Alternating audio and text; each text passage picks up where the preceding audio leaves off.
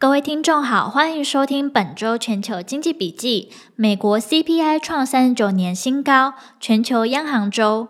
美国 CPI 创三十九年新高。十二月十号，美国劳工部公布十一月通膨数据，消费者物价指数 CPI 年增率高达六点八 percent，创下一九八二年六月以来最大增幅，不仅创三十九年来最快增速，也是连续第六个月通膨超过五 percent。排除波动较大的食物与能源，十一月核心 CPI 年增四点九 percent，也创一九九一年以来最大增幅。最新 CPI 数据再次反映供应链中断对美国企业与家庭的打击。即使十一月的塞港和商品短缺略见缓和，但依旧对复苏形成压力。华尔街日报对五百六十多家小型企业调查显示，六十 percent 的业者过去九十天已涨价，八十趴反映劳动成本增加，七十二 percent 表示供应商已涨停。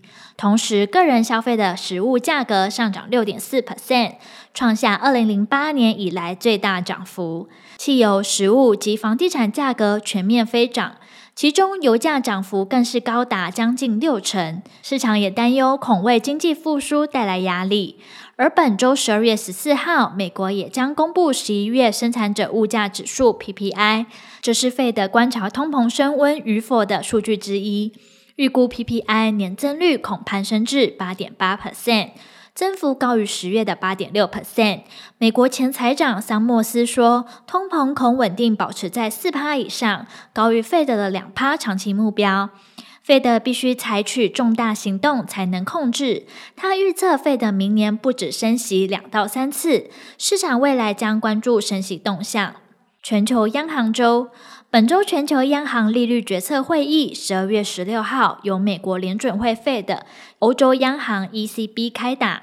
十二月十七号，依序由日本央行 BOJ、墨西哥央行 BDM 等国陆续举行利率会议。市场将持续关注联准会的决策风向。今年最后一场利率决策会议，费的主席鲍尔在十一月三十号承认他们的错估情势，删除了“通膨暂时”一词，并预估高通膨将维持到二零二二年中。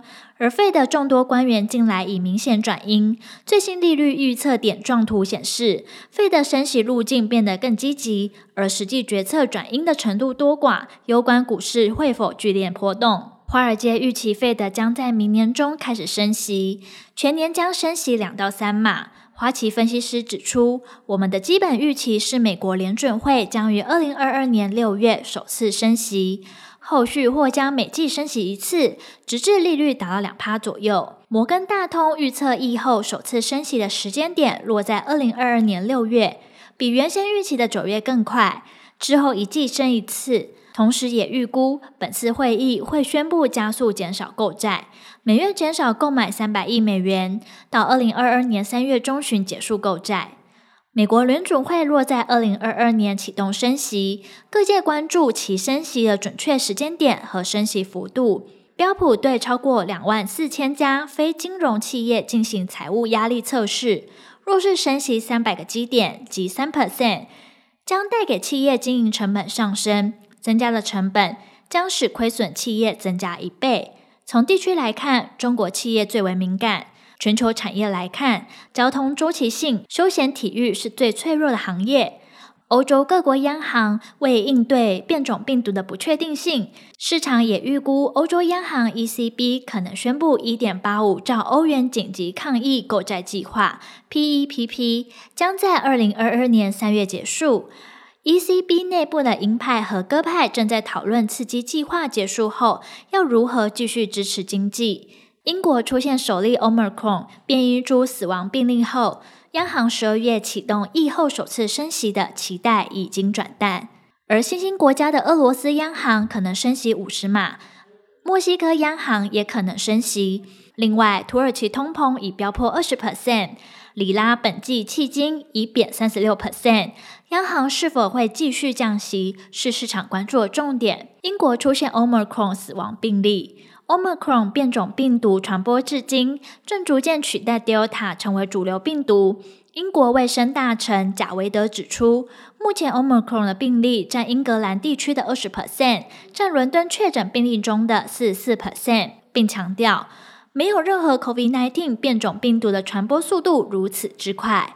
为了遏制 Omicron 变种病毒扩散，英国十二月十二号将新冠疫情警戒等级从第三级提升至次高第四级，令公卫体系面临更严峻的压力。英国首相强生警告，英国已出现 Omicron 首宗死亡病例，担忧两剂疫苗无法提供足够的防护力，呼吁年满十八岁的民众应在新年前接种加强剂。英国政府并没有公开死亡病例的相关讯息，仅得知病例是在医院诊断后确诊。目前仍不清楚该病例是否已接种疫苗，或是有潜在的健康问题。路透报道指出，英国此次出现的 Omicron 死亡病例是全球首例公开的 Omicron 死亡病例。其他国家及地区虽然有可能出现 Omicron 死亡病例，但目前除了英国以外的国家及地区都尚未公开证实有出现过 Omicron 的死亡病例。而后续的市场走势仍需要持续关注将公布的重要经济数据。本周重要经济数据公布时程将公布在我们并看官方网站上。本周全球经济笔记，我们下周见。